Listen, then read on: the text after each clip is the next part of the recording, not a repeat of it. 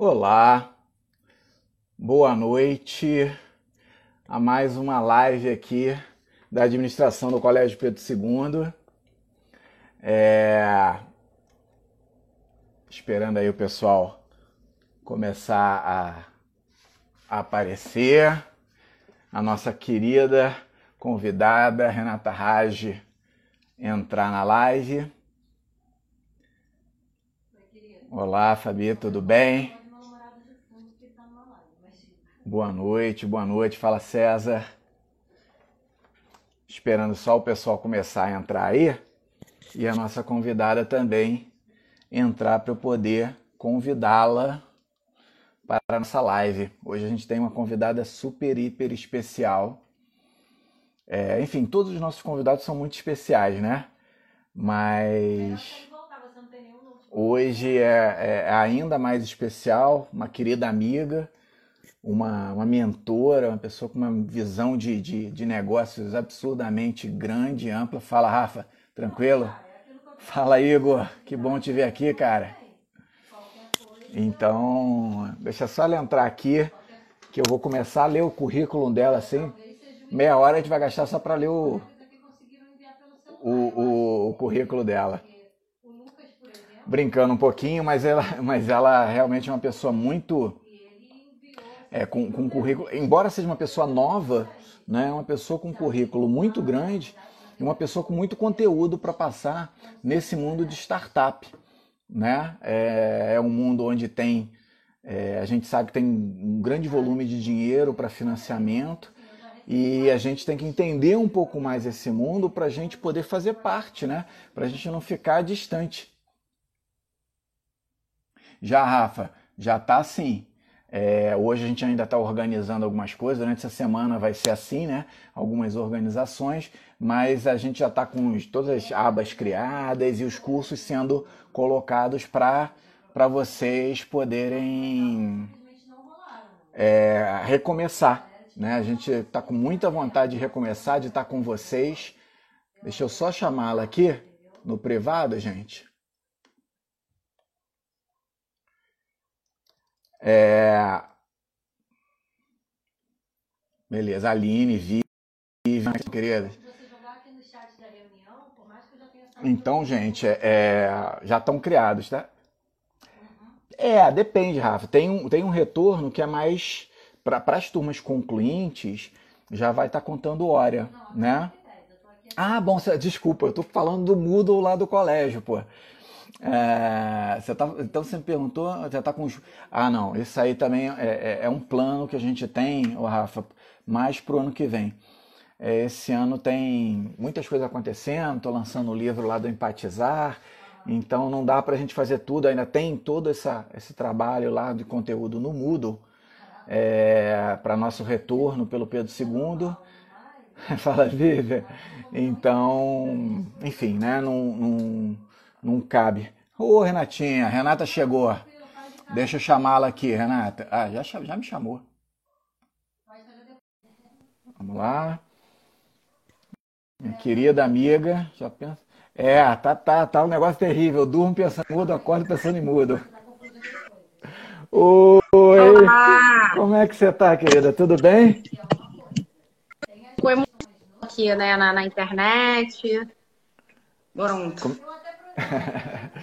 Eu já estava aqui começando as apresentações lentamente, né? Falando pessoal que se eu for ler todo o teu currículo, a gente vai metade da live de gastar nessa leitura. Olha só. Mas é, eu, eu deixa eu fazer as apresentações formais, Renata. Aqui a gente tem feito já. É, essa é a 23 terceira live que a gente faz aqui pela administração do Colégio Pedro II. Né? Logo que a gente começou com, esse, com a pandemia, com o afastamento social, a gente iniciou esse movimento para a gente manter o contato com os alunos e, ao mesmo tempo, para a gente estar tá levando conteúdo de qualidade que muitas vezes eles não teriam acesso né, dentro da sala de aula. Então, começamos nós mesmos, os professores, e depois com convidados super especiais como você. É, deixa, eu, deixa eu falar um pouquinho da Renata aqui. Na verdade, eu conheci a Renata, não conheço muito tempo, não, tem um ano e pouquinho, né? Que a gente começou aí a, a, a, a apresentamos, nós apresentamos um projeto para o Startup Rio. E a Renata, como é, é coordenadora de relações institucionais e eventos do Startup Rio, já estou lendo aqui, ela, ela começou a estar mais presente nas nossas vidas, graças a Deus, e visitou aqui Petrópolis, é, foi muito bom. A gente, a gente não tem estado junto pelo afastamento social que se coloca, mas é uma, a, além de uma pessoa, de uma profissional que vocês vão ver extremamente competente, né? É, mas mais do que isso, porque tem pessoas extremamente competentes, mas que falta de repente um, um, alguma coisa humana, né? E, e, e, a Renata consegue ter esse equilíbrio, isso é muito difícil. Né? Eu pessoalmente acho muito difícil esse equilíbrio entre ser uma pessoa é, é, boa, né? De, de, de coração bom, e ao mesmo tempo uma pessoa assertiva naquilo que precisa ser dentro do trabalho, né? Esse equilíbrio eu acho um equilíbrio muito difícil e a Renata consegue ter isso com muita tranquilidade. Eu acho que é um, tem dom, né? Dom natural. Mas só, só vamos lá. Ela formada em turismo é, no Brasil e na Espanha. É, foi gerente de marketing da empresa de tecnologia, líder no mercado de turismo corporativo e do governo do Rio, pré-Copa do Mundo e Olimpíadas consultora de negócios, eleita, essa eu não sabia, fiquei sabendo com a descrição, eleita para o seleto grupo de das 40 abaixo dos 40 anos do, do consulado americano. Olha só, isso é chiquérrimo, Renato, isso eu não sabia. É, membro da comissão de pequenas e médias e, e microempresas da OAB Rio de Janeiro, especialização em empreendedorismo do programa Pratiquemos, lá da União Europeia, pós-graduação em Finanças e Controladoria, coordenadora de Relações Institucionais e Eventos do programa Startup Rio, um dos 10 melhores do Brasil, e já deu aula e palestras para instituições UFRJ, UF, UERJ, Estácio, ESPM, e agora vai colocar ali Colégio Pedro II, melhor colégio público do Rio de Janeiro. Renata, eu queria que você falasse um pouco, para a gente começar o nosso papo, fala um pouco da sua história. Eu queria ouvir um pouquinho, quer dizer, como é que. O que, que te trouxe para esse mundo das startups? Como é que foi esse caminho? Primeiro, boa noite. Agradecer muito o seu convite, é, a, a, sua gentileza em forma de pessoa. É, é realmente uma alegria muito grande ter o contato com você. Eu só posso te agradecer essa introdução para lá de generosa, querida.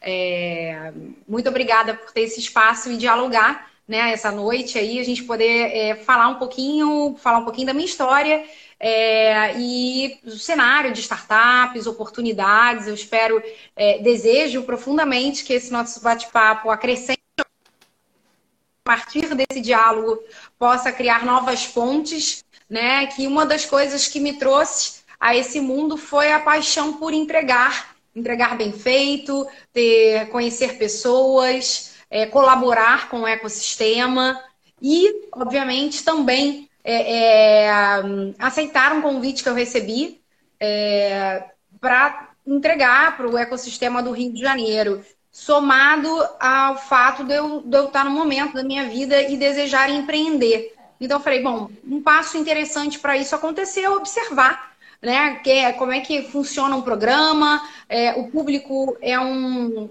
é, é, é, algo muito especial porque você serve a sociedade e ao mesmo uma visão muito ampla e macro do que acontece no mercado, né? Porque privado existem muitos, mas público existe apenas um, que é o Estado, é, e com todas as críticas que eu já ouvi falar, nada supera a, a sua paixão, a sua entrega daquilo que é bem feito né? Então, dentro do nosso time, eu vejo não só a, a, mim, mas todos muito apaixonados com o propósito. O que a gente, como público, pode fazer e transformar o Estado nesse momento é, é tão importante.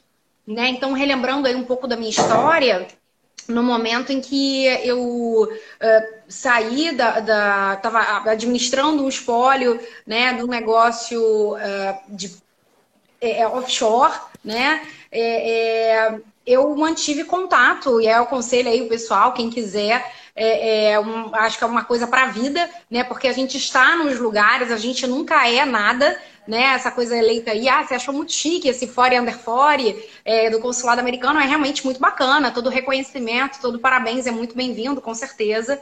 É, mas é uma certeza que eu colhi na minha vida das poucas que um dia eu morrerei. Que eu desejo que a minha existência é, influencie positivamente a vida de alguém e de muitos alguém, se assim eu puder, é, e que a gente está nos lugares, né? A gente está aqui de passagem. Né? E, e, e, nesse sentimento, eu, eu gosto de me conectar com pessoas que façam sentido, manter relações com pessoas que é, é, eu acredito no trabalho, ou que achei bacana em algum momento, e faço uso das mídias sociais. E foi assim que eu, que eu mantive contato com Paulo Espanha, atual coordenador do programa Startup Rio, e me chamou para esse desafio. Né? Então, eu, eu e fiquei muito feliz, porque parece que eu vivi a minha vida inteira para viver o que eu estou vivendo agora né? Todos, todos os meus caminhos, é, começando pelo turismo, na área pública, privada, é, dos dois negócios que eu iniciei, é, as duas faculdades é, que né, me dediquei a, fazer e a, a segunda ainda fazendo, fazem muito sentido agora. Né, ter essa rede de relacionamentos que é, eu entrego para o Startup Rio, né, para cada um dos empreendedores, é, faz muito sentido. Então, tem essa. A princípio seria um papo sem pé nem cabeça, né? Mas você fala assim, cara, para um programa dar certo, para um, um programa tão versátil com pessoas que falam de games, para empresas que é, trabalham com entrega para o setor de agronegócio. Uh, é, é, eu tenho relacionamento nessas áreas todas, né? Parece que assim, falei, bom, ok, eu sou um coringa e estou aqui para servir, né? Para falar de inovação, acho que para as duas pontas em que participei, né? E, e, você pode interagir comigo, por favor, Júlio, porque senão não, eu vou tá, falando. Não, não, tá. não, não, fica tranquila. Eu, eu até estava vendo que você está falando a questão dos relacionamentos, né? Você é uma pessoa de relacionamentos, né? E, e, e o que eu ia te perguntar é o seguinte: primeiro, até porque o nosso público nem sempre tem esse conhecimento até do que é startup. Né? Eu queria que você uhum. tentasse de alguma forma explicar o que é startup e já aproveitar, já que você falou de relacionamento, é, é qual a importância uhum. dos relacionamentos nesse mundo das startups? Ah, Júlio, eu acho que um, primeiro, primeiro não só no mundo das startups, né? Ao tocar uma outra humana, que a gente seja simplesmente uma outra alma humana. Eu acho que relacionamentos servem para tudo na vida. Né? A gente não é à toa que a gente tem um umbigo para nos lembrar que estamos aqui porque alguém permitiu, né? Esse relacionamento aí intrauterino já diz muita coisa. E a partir dos nossos relacionamentos, nossos relacionamentos familiares, é, é, fazem total sentido. E no mundo das startups, aí pegando o gancho, é, é, vou pegar a definição mais aceita, que é do Steve Blank. É, é, um, é um negócio que nasce como uma pequena empresa, né? uma, uma, uma na verdade, uma organização temporária, é, que nasce com base tecnológica para ser replicável e escalável. Isso quer dizer que, é, de repente, duas ou três pessoas se juntam para solucionar um problema num formato de garagem, como aconteceu, e aí a gente pode ver em tantos filmes de Hollywood, ou o Facebook, o Google, que hoje são empresas que mantêm a base de inovação, a base tecnológica, mas hoje são empresas.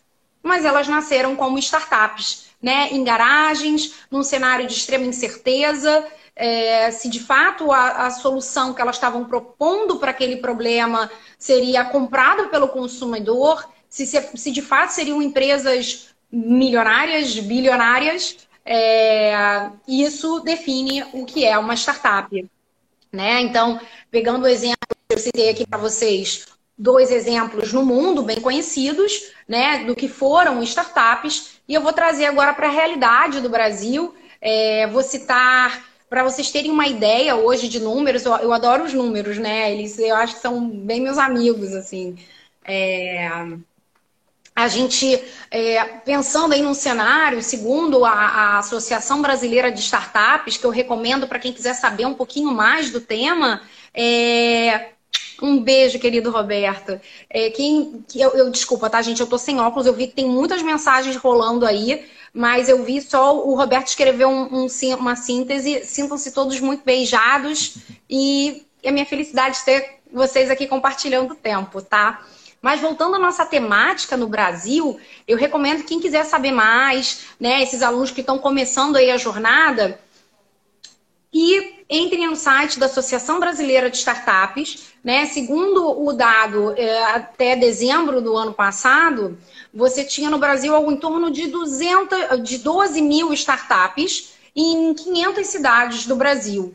Né? Dessas 12 mil, a gente tem apenas 10 startups consideradas unicórnios, que é essas que eu vou contar para vocês quais são. Tá? Vou citar três aqui rapidinho, que é a Nubank, que é uma fintech, muita gente tem cartão de crédito aí no Bank. Né? A gente tem a Gympass, que é uma startup é, como a Nubank e a 99, que tiveram aporte da Softex, e a partir disso se tornaram um, um um unicórnio, né? ou seja, um, uma, um valor de mercado de um bilhão de dólares. É, o Softex também vale a pena pesquisar, que é um banco de investimentos japonês uh, que aporta nas startups. Né? Ele está ali pequenininho, veio o banco, injetou alguns milhões de dólares, reais, e a partir disso tornou viável a operação para ser replicável e escalável. Relembrando aqui um outro exemplo bem simples, que é o caso da Uber, né? Considerado uma startup até hoje, que aí, para quem ainda ficou com alguma dúvida, eu vou trazer um outro cenário. Né? A gente, a diferença de uma pequena empresa para uma startup, a gente pode dar um exemplo assim: uma pequena empresa, um restaurante. Vamos lá, o restaurante atende 400 pessoas por mês, por dia. Vamos botar por dia, vai, que né? Bota um 1.200, alta rotatividade. 12 mil por, por, por mês. Hum. Uma alta rotatividade. Aí eu tenho um restaurante que atende 400 pessoas por dia, beleza. E eu tenho o Spotify, né? Tão presente em muitas vidas. Né? O Spotify, ele, o custo dele hoje atender 10 mil clientes e o custo dele atender 100 mil clientes não muda muito, porque ele é replicável e escalável. Isso quer dizer que o Spotify, tanto quanto o Uber, eles usam a mesma tecnologia para oferecer a solução do Uber de deslocamento, do Spotify da gente, da gente ouvir músicas, né? Ou podcasts, é, e não muda muito. Né? Seja ele operando no Brasil, nos Estados Unidos, em algum país da União Europeia. Né? Então, essa aí é a diferença. Agora, por exemplo, voltando lá aquele restaurante pequena empresa. Se o restaurante é, do Zé, vamos botar o restaurante do Zé. O restaurante do Zé que está bombando, está atendendo 12 mil pessoas por mês. Se o restaurante do Zé quiser abrir uma filial em São Paulo, se o restaurante do Zé quiser abrir uma filial em Roma, o custo dele vai ser altíssimo né? Porque o restaurante do Zé vai ter que se preocupar com o fornecedor, o restaurante do Zé vai ter que ajustar o idioma para o cliente, vai.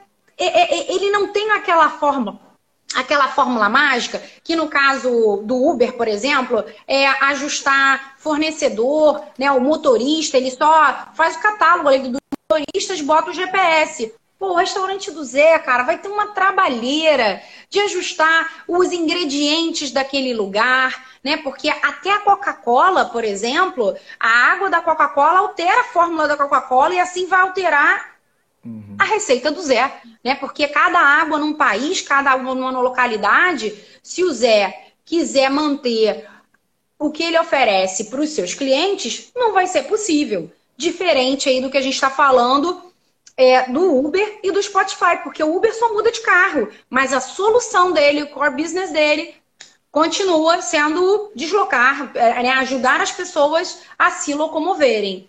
Né? Então, hum... então o que você está me falando, Renata, é primeiro, quer dizer, quando você pensa em startup, normalmente você vai estar associado à tecnologia, né? Porque essa capacidade de reproduzir uma solução ou ajustar uma solução para uma grande quantidade de pessoas, normalmente está associada hoje à tecnologia.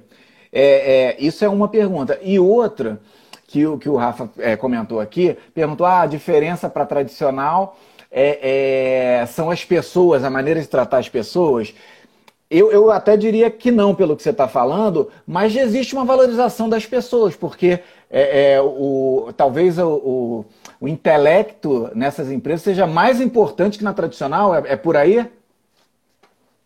Então, eu queria entender do Rafa se ele estava se referindo as pessoas que compõem o time das startups ou o relacionamento desse negócio com o mercado. Porque eu vou dar aqui um outro exemplo, inclusive, né? Falando de animais, a gente falou aqui agora do unicórnio, né? Que é um animal imaginário. Aliás, empresas de um bilhão de dólares é, é um conceito aí que surgiu em 2013 uh, num, num, num, num, portal entrepreneur bem, bem conhecido, uh, no conceito de falar o seguinte, cara, é tão difícil valer um bilhão de dólares que é tipo encontrar um unicórnio. Né? E aí vem a, a, essa figura imaginária que voltou a brilhar nos carnavais há alguns anos, que você é tão especial que você é um unicórnio. Né? Então, a gente fazendo essa brincadeira de animais, foi criado ano passado um conceito de camelo. Né? É, é, um, é um camelo que é um animal real, é um animal que sobrevive a condições adversas e pensa na sustentabilidade. Né? Diferente muitas vezes desse unicórnio, porque você tem o, o unicórnio, ele, ele quer crescer a qualquer custo, é um crescimento muitas vezes agressivo, né? A gente tem algo em torno de, se não me engano, 300, 300 é, é, unicórnios no mundo, e eu fico muito triste no Brasil, com 47% de território da América Latina, né, com tantos milhões de brasileiros, a gente tem problemas continentais né? Que é o que uma startup se propõe a solucionar. A, a, startup ela escala e ela replica, porque o problema dela não é de repente o restaurante do Zé que vai, vai entregar um, um produto, né? Handmade, uma experiência única, né? Feito ali que só vai encontrar no restaurante do Zé. Uma startup ela encontra um problema grande, né? Que atinge muitas pessoas e aí por isso ela se torna replicável e escalável.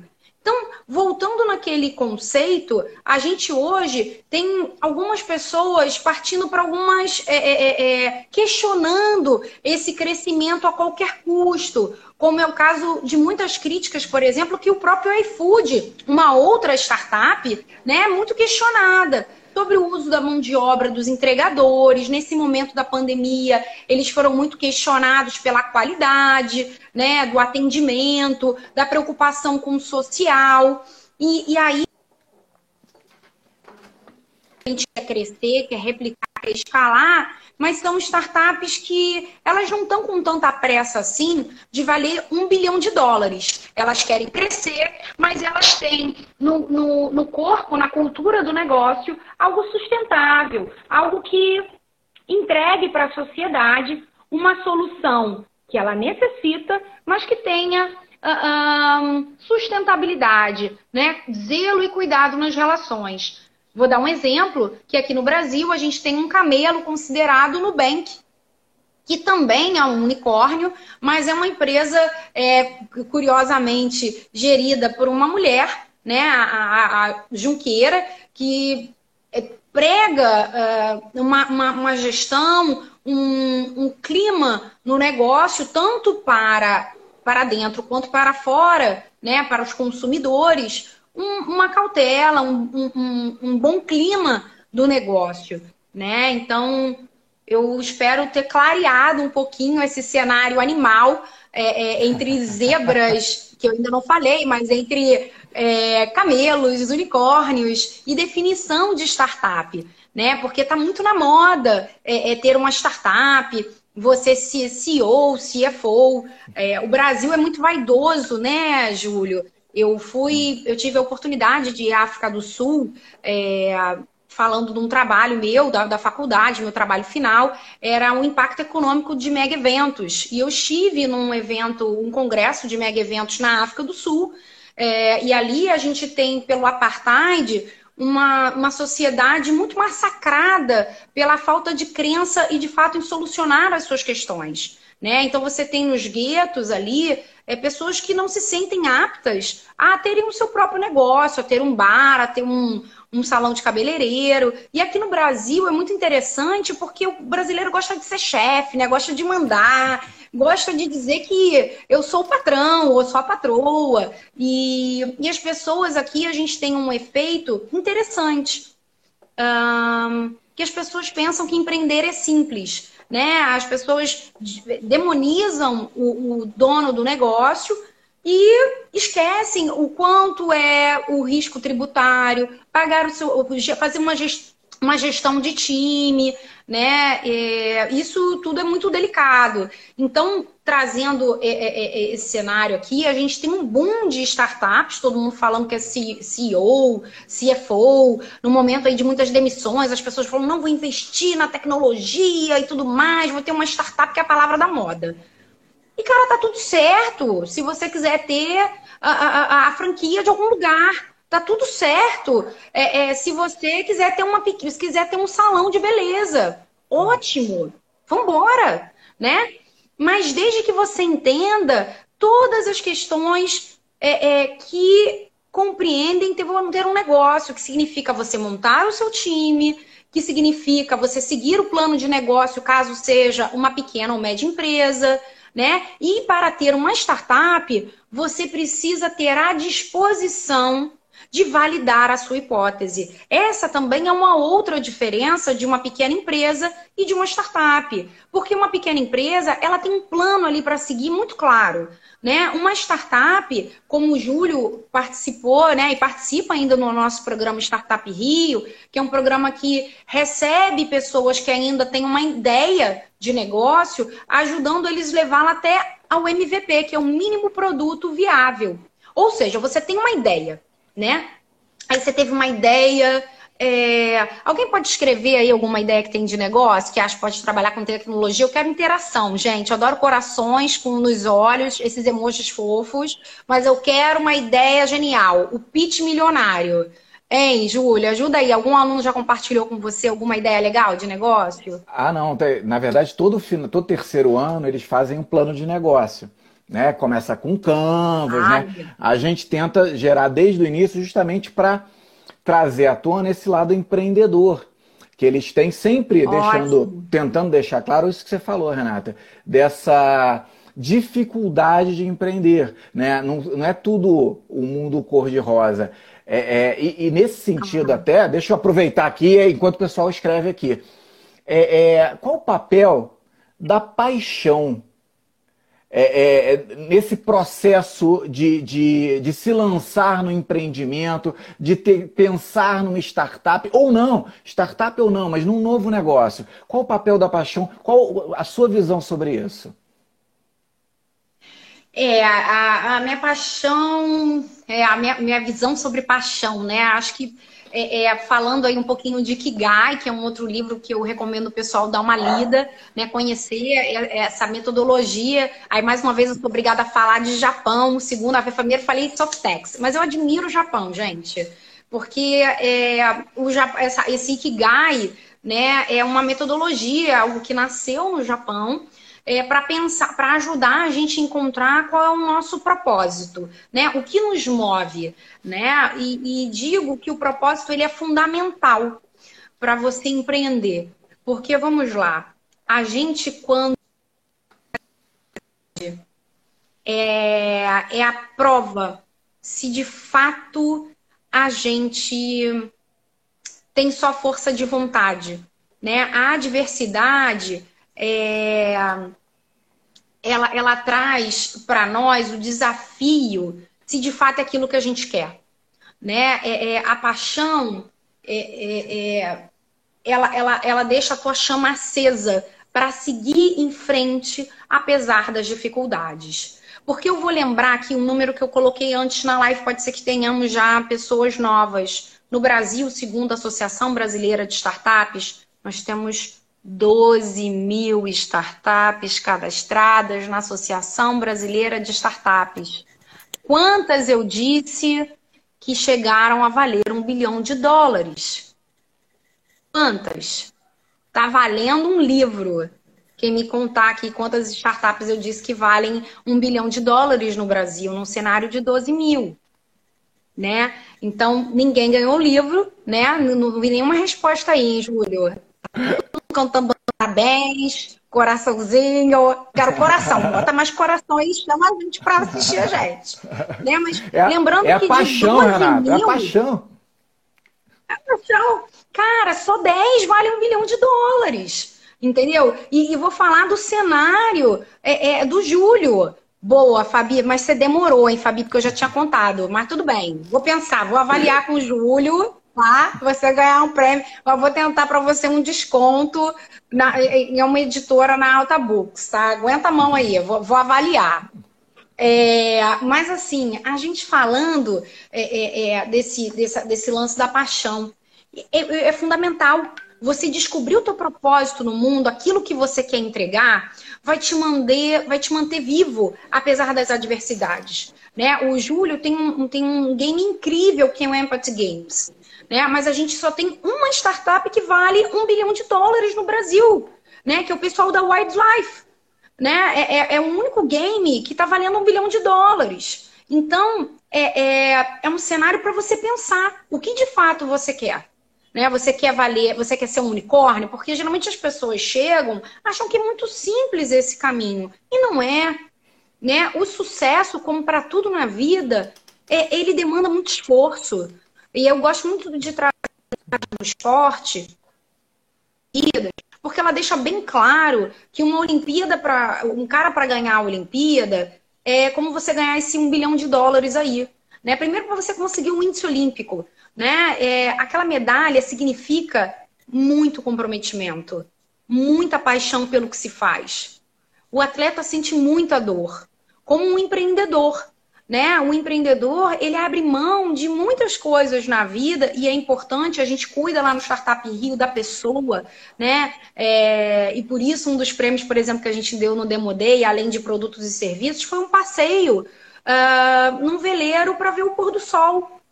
Porque o empreendedor muitas vezes esquece de curtir a si mesmo, de curtir a família, o cara fica apaixonadaço lá, né, com, com, com empreender e abrir mão de muitas coisas pessoais. Como tudo na vida, eu não conheço alguém que tenha dado, tenha muito sucesso, que não tenha dito não, muitas vezes. Pela uhum. sedução de estar com os amigos, por estar em eventos familiares. É, voltando ao Demodei, a, e convido quem estiver aqui, entra lá no YouTube, olha a nossa entrevista com a Luísa Helena Trajano, que por acaso foi eleita a mulher mais rica do Brasil ela, eu vou trazer a fala dela, né? Porque eu falo assim, ah, a Renata que tá dizendo, não, não, não, gente, tô só replicando o que eu ouvi diretamente de Luísa Helena Trajano, né? Você tem que saber aquilo que você vai abrir mão. Você quer ser isso? Entenda o que você vai abrir mão na sua vida. E, e, essa, e isso abrir mão significa que você vai estar com uma paixão que vai te preencher tão profundamente que você vai abrir mão. Né? Então, é, é, é então a importância da paixão Júlio, ela é fundamental. E eu conecto a tua frase e a tua pergunta, que foi, acho que foi a tua primeira pergunta, a importância das relações. Né? As relações, elas são fundamentais. Para o pessoal, você ali no meio da maratona, não conheço maratonista que termina 42 quilômetros que não tenha recebido um gole d'água. Uhum, uhum. Que aquele, vambora, vai lá que está terminando, não ajudou ele a terminar a, a corrida né? Porque faz parte dessa tua jornada você entender quem você trouxe para o teu caminho. A jornada é solitária, o maratonista está sozinho ali. Mas para ele cumprir bem a prova, ele precisou de um treinador, ele precisou de um massagista, ele precisou de um fisioterapeuta, ele precisou de um nutricionista, né? E aí fazendo essa analogia aí de todas as relações. E no mercado de startups, que você começar pequenininho, naquela definição lá do Steve Blank, do cenário de incerteza, você precisa, cara, de conexões. Porque você tá pequenininho, é o cara que tá lavando a louça, ele tá botando a comida no forno, né? É, é aquele monte de tarefa, porque a empresa começou pequenininho. Hoje é fácil falar, pô, do Bill Gates, bilionário, mas o Bill Gates, cara, começou miúdo. Bill Gates fazia tudo. A, a Apple, os fundadores também fizeram tudo. A Google também. Né? Esses caras começaram pequenos. Então, depois de muita batalha, depois de muita noite claro, eles conseguiram, a partir dos seus relacionamentos, a partir de pessoas que facilitaram a sua maratona, a contratarem e a somarem um time de sucesso. E aí eu falo do relacionamento dentro do negócio, Júlio, porque muitos, inclusive, morrem pela falta de venda.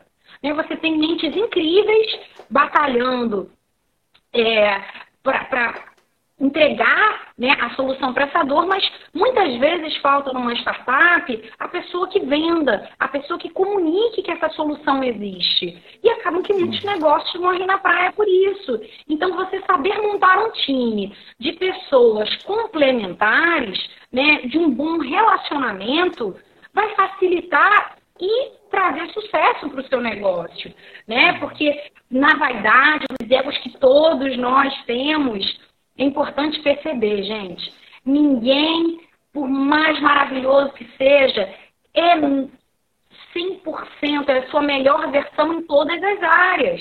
O cara pode ser incrível, mas pode ter certeza que vai ter alguém melhor do que ele para fazer a entrega. Ou da solução, ou o cara que vai codar, né, o cara que vai fazer lá a programação, ou é o cara que vai fazer o marketing do negócio, né? Cada um tem um perfil e esses perfis complementares são fundamentais para o êxito, uhum. né? É. E a questão do relacionamento também, né? É, é, na verdade você está falando de, né, de primeiro relacionamentos, pessoas ao seu redor, né, mesmo na vida claro. pessoal, que te apoiem é, inclusive na vida pessoal, porque é, é, muito difícil você ter uma vida profissional saudável se a sua vida pessoal também não andar junto. E por outro não, lado, você está é, falando exatamente. nos relacionamentos, é, porque uma equipe é um casamento, né? Um, um casamento de, entre várias pessoas. E como qualquer casamento. Tem distrações, momentos... hein? Como é que é?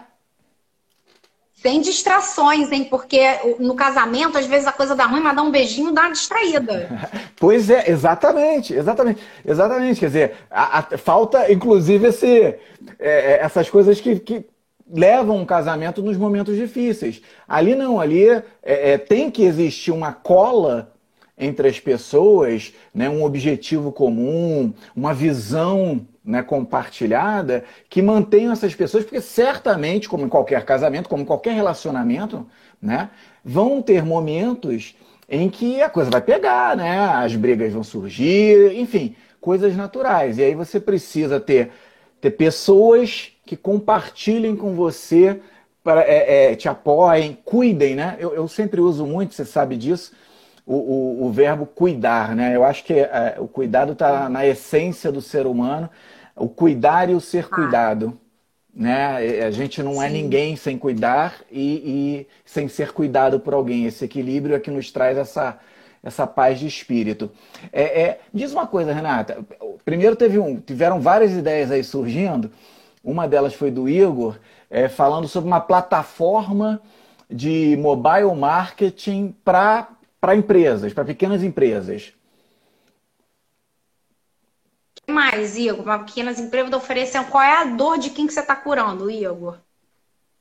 É, é, pelo, que eu, pelo que eu lembro que ele tinha comentado comigo, é, é literalmente uma plataforma é, é automatizada e que fosse guiando o pequeno empreendedor, né, o pequeno negócio, é, nessa tarefa que é difícil de fazer um marketing mobile, né? Não é uma coisa simples você fazer e ter sucesso. Então seria quase que uma plataforma para que a pessoa tivesse o seu é, personalizasse a sua presença, mas dentro de um modelo maior.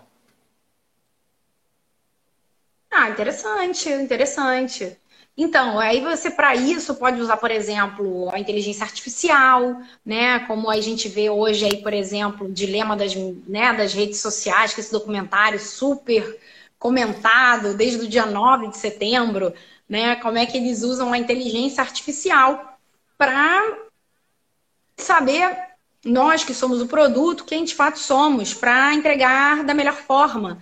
Né? Então você pode de repente aí usar na sua plataforma para atender o pequeno e médio, faz lá um, um filtro e usa inteligência artificial para fazer uma entrega né, né, de, de qualidade. Então a gente uh, pensar, vem cá, esse teu negócio é replicável? Ele é escalável? Para qual pequena e média empresa você está falando? De qual segmento? Né? Você está entregando o que para quem? Né? São as nove perguntas do Canvas, é, é, criado por Osterwalder, para é, é, é, ajudar você a entender o que você está fazendo, para quem você está fazendo, qual vai ser a sua forma de receita, aonde vai ser o teu custo, qual vai ser o teu relacionamento, o que o teu cliente espera de você. São nove perguntas simples e ao mesmo tempo desafiadoras, né, Júlio? Você já passou aí por esse exercício algumas vezes, algumas né? E aí você já começa a preencher a folha da direita para a esquerda. E aí começa, começa a brincadeira aí, né? Porque começa a quebrar a, a, a, aquilo que você está habituado, que é escrever da direita para a esquerda, já começa aí o despertar, né? E, e lembrando ainda uma outra frase do Steve Blank, que nenhum bom, bom plano, de fato, resiste o primeiro contato com o cliente. Você acha que o cliente quer aquilo até você entregar.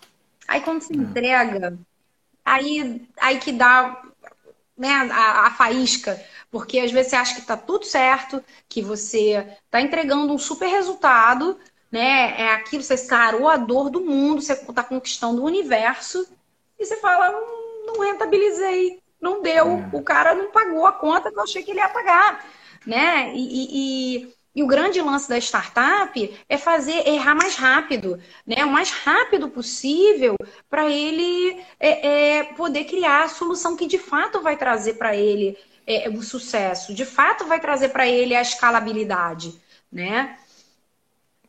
Eu, eu, é interessante você tocou nessa, tocou nessa questão aí de rentabilizar, né? É, uhum. Porque, é, é, por exemplo, eu tenho aqui, já estou com outro plano, né, Renata? Quer dizer, continuo lá, firme e forte, aliás, agora com, com muito mais clareza quanto ao modelo de negócio. Né? Foi uma coisa que demorou um pouco, porque isso às vezes demora, é, principalmente para quem é fora do métier, como nós, a gente entende de empatia, uhum. não entende de game, né? Mas é, agora eu tô com uma outra ideia. Eu também não tenho a menor ideia como vou rentabilizar. É uma ideia, eu acho, maravilhosa, socialmente incrível, mas rentabilizar não tenho a menor ideia. Mas enfim. É... Não, não tem, não tem. É, é, é uma ideia que, que, eu, que eu gostei muito, surgiu vendo um vídeo, assistindo um vídeo. Inclusive, esse documentário aí do, da, da bolha, né? Das bolhas, né? do social, dilema social, né? É, é uma proposta para tentar quebrar um pouco exatamente dessa empatia estereotipada que a gente tem a partir dessa formação de bolhas na internet. Mas enfim, esse é, esse é, esse é outro papo nosso. É, uma pessoa, legal. Renata, gostei da ideia, acho, acho que é legal, sabe? Quero me preparar para isso, porque também tem isso, né? As pessoas têm que se capacitar de alguma forma para entrar nesse mundo, para tentar um novo negócio, seja ele tradicional, seja ele uma startup, né, esse mundo digital. Que tipo de preparo, né, de competências você enxerga que são fundamentais, são muito importantes de, de começarem a ser, a ser trabalhadas nesse processo aí para o lançamento de um negócio? Desculpa, falhou um pouco. O que, o que para. É, que, é que tipos de que tipos de competências, né, de preparo uma pessoa deve fazer, deve trabalhar para chegar nesse ponto de lançamento de um negócio, ou tradicional, ou uma startup? Legal. É, bom, primeiro é encontrar o seu propósito, né? Acho que é encontrar o que te move. Né? O primeiro passo, eu acho que é entender a, a, a, o seu porquê. Aliás, o, o Simon Sinek tem um livro muito legal, né? Descobrir o seu porquê. Né? Qual é o seu porquê? É, é, ele é fundamental, porque apesar de todo o sacrifício, primeira providência número um é entender o seguinte: qual é o teu propósito no mundo? O que, que você faria até de graça? né? Sem receber nenhum centavo, o que você faria e que te traria alegria, né? Então vamos pensar, o que, que o mundo precisa, né? Uh, o que, que você de fato sabe fazer, sabe fazer bem. É, por, pelo que seus amigos te reconhecem. Aí vamos buscar os relacionamentos. Né? Procura conversar pelo menos com 10 pessoas que te conheçam, que convivem com você. Procura entender. Essas pessoas te procuram por quê? Pelo que você é reconhecido. Não é reconhecido como uma pessoa né? É, e aí você vai para começar um negócio, eu acho o seguinte, você quer chegar longe, cara, tem que ir com alguém, né? Pensar pelo menos outras duas pessoas que possam complementar a tua, a tua proposta. Né? Eu, no momento aí da divulgação desse quinto edital do Startup Rio, eu tive a alegria de estar em alguns colégios, estar em algumas faculdades, é, e eu falei, gente, agora é o momento ideal, férias ainda, né? Em novembro, que o edital foi lançado em 28 de novembro do ano passado. Período de férias foi bem difícil para a gente, mas ao mesmo tempo falei, cara, encontrou aquele amigo que você não encontra há muito tempo nessas festas de final de ano? Conversa, cara, olha só, eu tô com uma ideia de fazer essa ideia que o, que o Igor nos trouxe, né? Aí o Igor senta lá, fala assim, cara, quem poderia, de repente, trabalhar, se a minha empresa tem base tecnológica, é fundamental eu ter alguém no meu time que, que saiba disso. Né? O Júlio passa por essa dor. Né? Quem é no meu time que, de fato, pra, vai ser o programador ou vai ter a, o discernimento e a, o, o, programador contratado, é, de fato, vai demorar três horas ou demorar três dias? Né? Você, se o teu core business tem a ver com tecnologia, você precisa ter no, no, no board do teu negócio pessoas que entendam disso, né? Pessoas que saibam é, qual é o melhor é, é, é sistema a ser utilizado, qual é o melhor time para programar, né? Então, isso é um investimento. Então, dessa, dessa dica número um, né? Primeiro, saiba quem você é, né? Qual é o teu propósito. Essa é a dica número um. A dica número dois é encontrar parceiros complementares a você. Né? Desculpa, gente, é muito legal ouvir eco nos outros. Geralmente, até a gente, a, a gente tem como amigos pessoas que pensam como a gente. Mas o ideal num negócio é, é alguém da mesmo. Você buscar pessoas que tenham os mesmos valores que você. Né, que tem o teu código de ética ali esteja alinhado, mas que a pessoa não seja igual a você. Ela tem que ser o quê? Complementar, porque vocês no negócio precisam somar recursos, né? Quanto mais perfis complementares, vocês vão mais longe, vão ser mais lucrativos e diminuem, obviamente, a necessidade de contratação de mão de obra, né? Vocês já vão começar aí numa vantagem, né? Uhum. É... Terceira dica.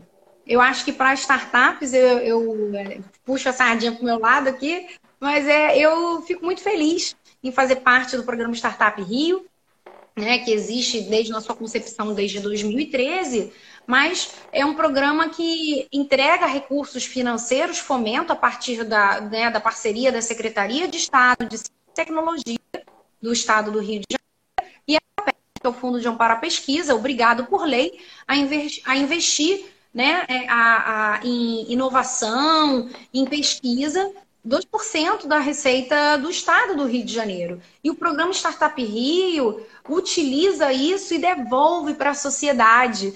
Né? A gente uh, tem mais de 165 projetos que receberam aporte, né, em torno de 14 milhões de reais, é, e que a gente, se a gente for falar das nossas entregas na pandemia, por exemplo, a gente teve a Cyber Labs, que, que ajudou, todo mundo aí deve ter visto nos jornais, né, aquele mapa de aglomeração na cidade do Rio de Janeiro, né, quais eram os bairros que as pessoas mais aglomeravam os versus a, a, a pessoas infectadas, isso era feito pela Cyberlabs, né, que usava as câmeras de trânsito é, é, do, do Rio de Janeiro e esse cruzamento de dados ajudava o, o o governo a melhor tomada de decisão. a gente teve também, por exemplo, é, a, a, a triagem entregando o teste corona, ajudando as pessoas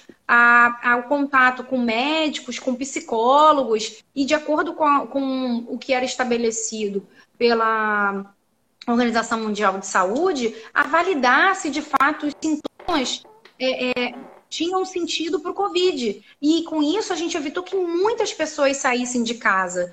Né? Foram mais de, é, se não me engano, mais de 800 mil pessoas utilizaram o aplicativo é, em, em, cidades é, muito além do estado do Rio de Janeiro, que só tem 92, foram quase mil cidades também, se não me engano, no, no Brasil. Né? A gente tem 5 mil e, e, e, algumas cidades, agora estou me falhando o, no, o número correto, mas se você parar para pensar, foi um recurso que do Rio de Janeiro a gente ajudou a triagem a, a desenvolver melhor o seu negócio e eles pivotaram, porque foi uma, uma, uma startup que chegou lá no programa com uma proposta de solução para clínicas populares, gestão de fila né, em clínicas populares, eles usaram o conhecimento deles de clínicas populares, de hospitais, e além desse teste aí, eles te ajudavam a saber quais clínicas, quais hospitais eram mais adequados para você direcionar caso você tivesse Covid.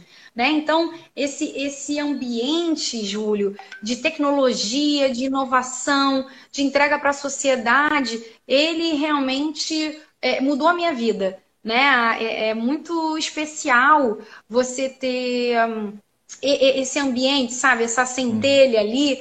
E, e, eu convido, aliás, em termos de oportunidade, como você falou, o que é importante saber, eu acho que, apesar muitas vezes das pessoas estarem alinhadas com esse mundo econômica, com muitos desempregos, né, é, é buscar um programa, né, buscar alguém que te dê base, que te dê conhecimento, né? Inclusive questões jurídicas, você saber é, é, fazer esse acordo societário de forma adequada, de alinhar a expectativa, colocar no papel, olha, eu vou fazer isso, eu vou doar X horas, né, para esse para essa questão, isso ajuda muito, né, o, o negócio ter sucesso.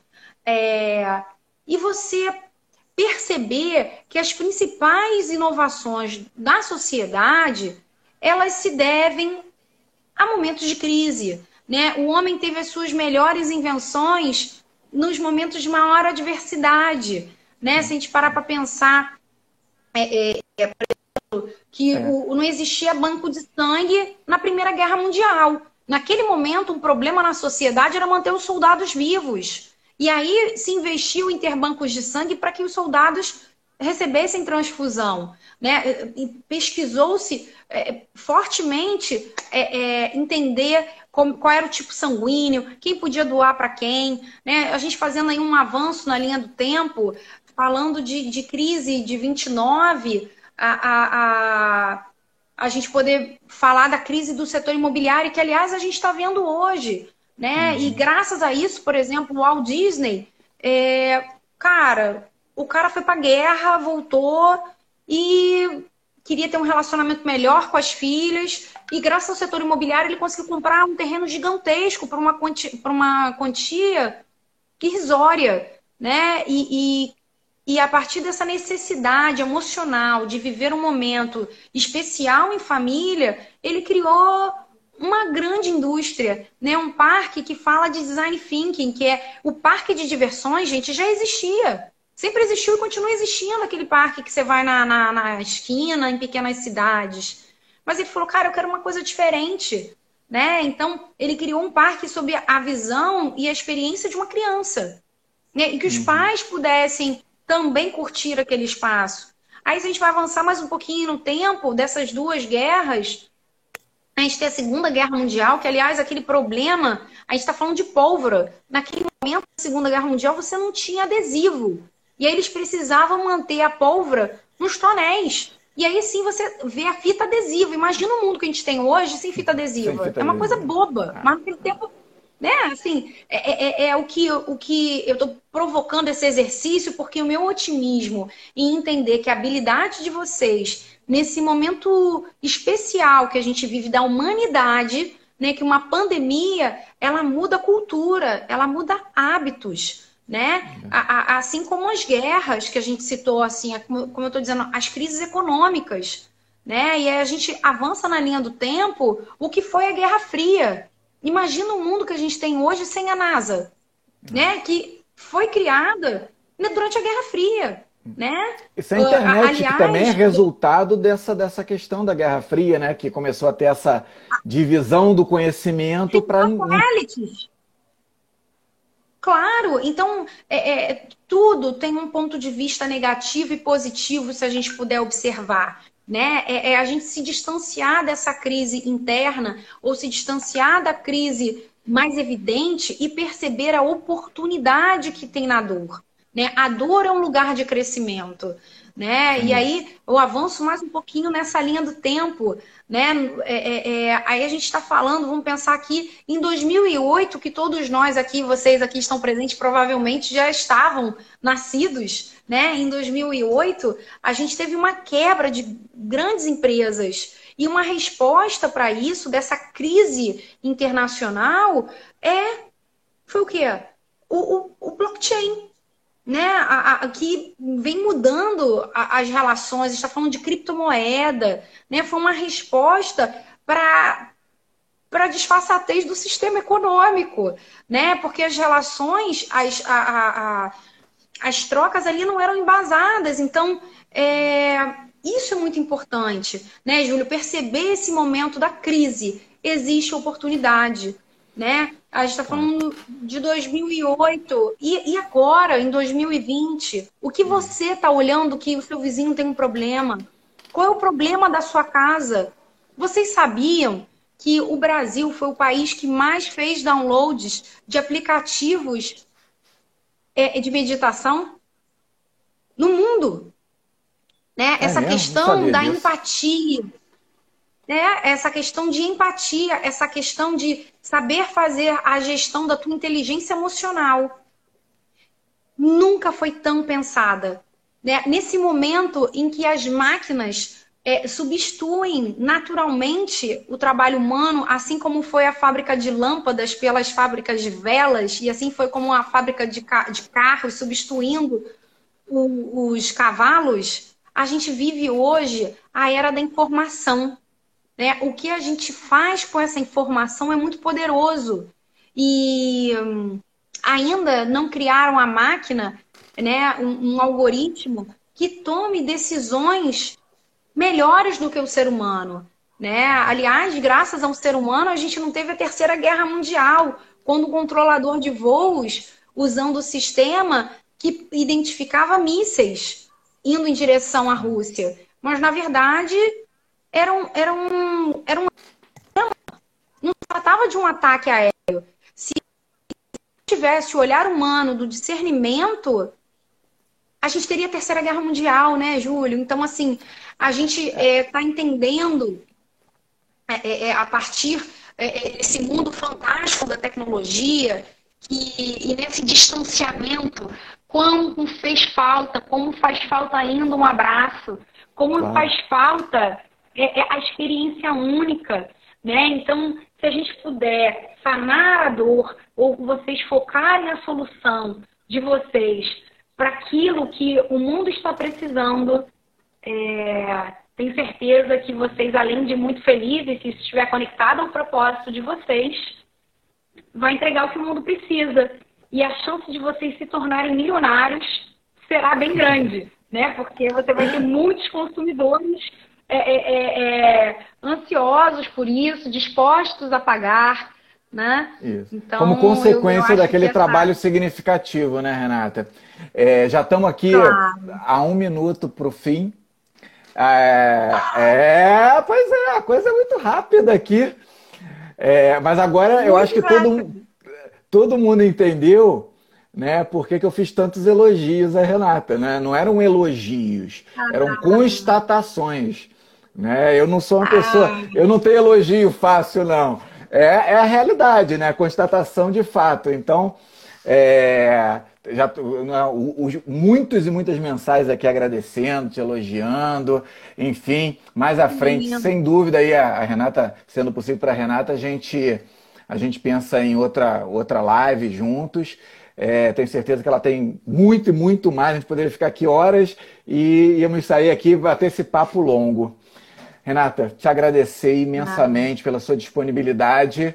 Uma palavra final em 10 segundos. Gente, encontre a sua paixão, dê um passinho de cada vez, todos os